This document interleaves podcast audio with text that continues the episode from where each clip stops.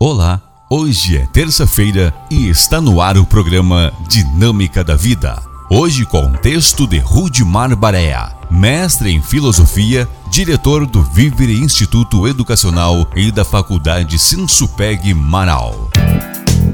O despertador e o despertar.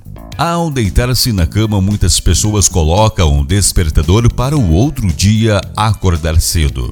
Recentemente, com a chegada dos celulares, veio também a opção Modo Soneca.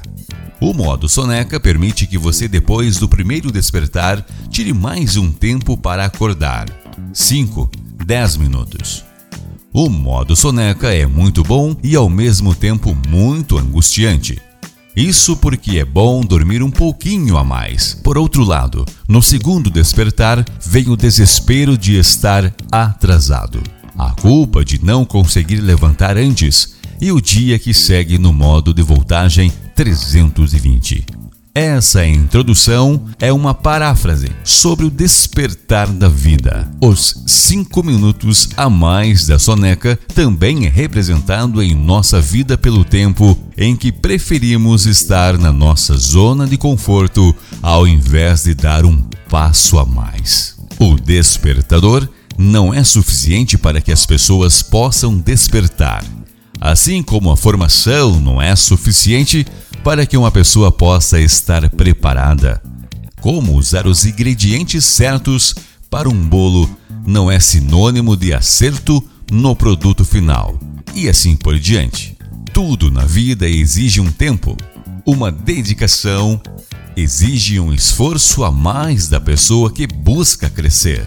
Ajustar o relógio para despertar às seis da manhã não é suficiente para que de fato possamos acordar. Assim como não é bastante estar vivo para estar desperto. Muitos de nós vivemos apertando o modo soneca, prorrogando, às vezes, o inevitável.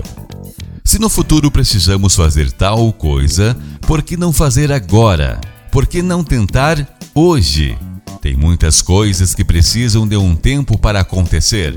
Porém, nem sempre o tempo é nosso amigo.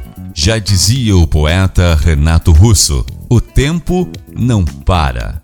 Nossa sociedade também não estimula para que possamos sair da nossa zona de conforto. É bom levar a vida sem muita carga de responsabilidade, vivendo um dia após o outro. Porém, pode ser que um dia possamos nos arrepender por ter colocado no modo soneca nossa vida.